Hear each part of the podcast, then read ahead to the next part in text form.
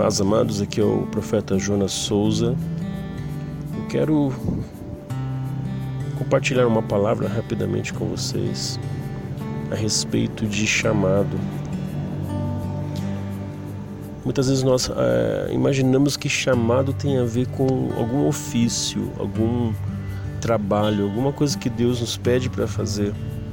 Mas eu tenho descoberto na palavra, logo lá no início, Gênesis 3, 9 que chamado está relacionado a um lugar, um lugar que o homem deixou, um lugar que o homem saiu. E esse lugar é a presença de Deus. Lá em Gênesis 3:9, quando o homem peca, como o homem é, sai da vontade de Deus, a palavra diz que Deus chamou o homem no jardim.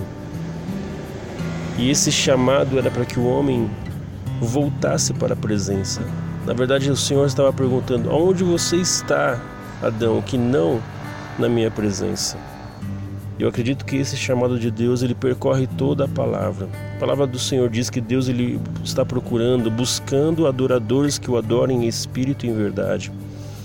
1 Crônicas 16, 9 diz que os olhos do Senhor estão sobre toda a terra buscando alguém, buscando um homem, uma pessoa cujo coração seja totalmente dele.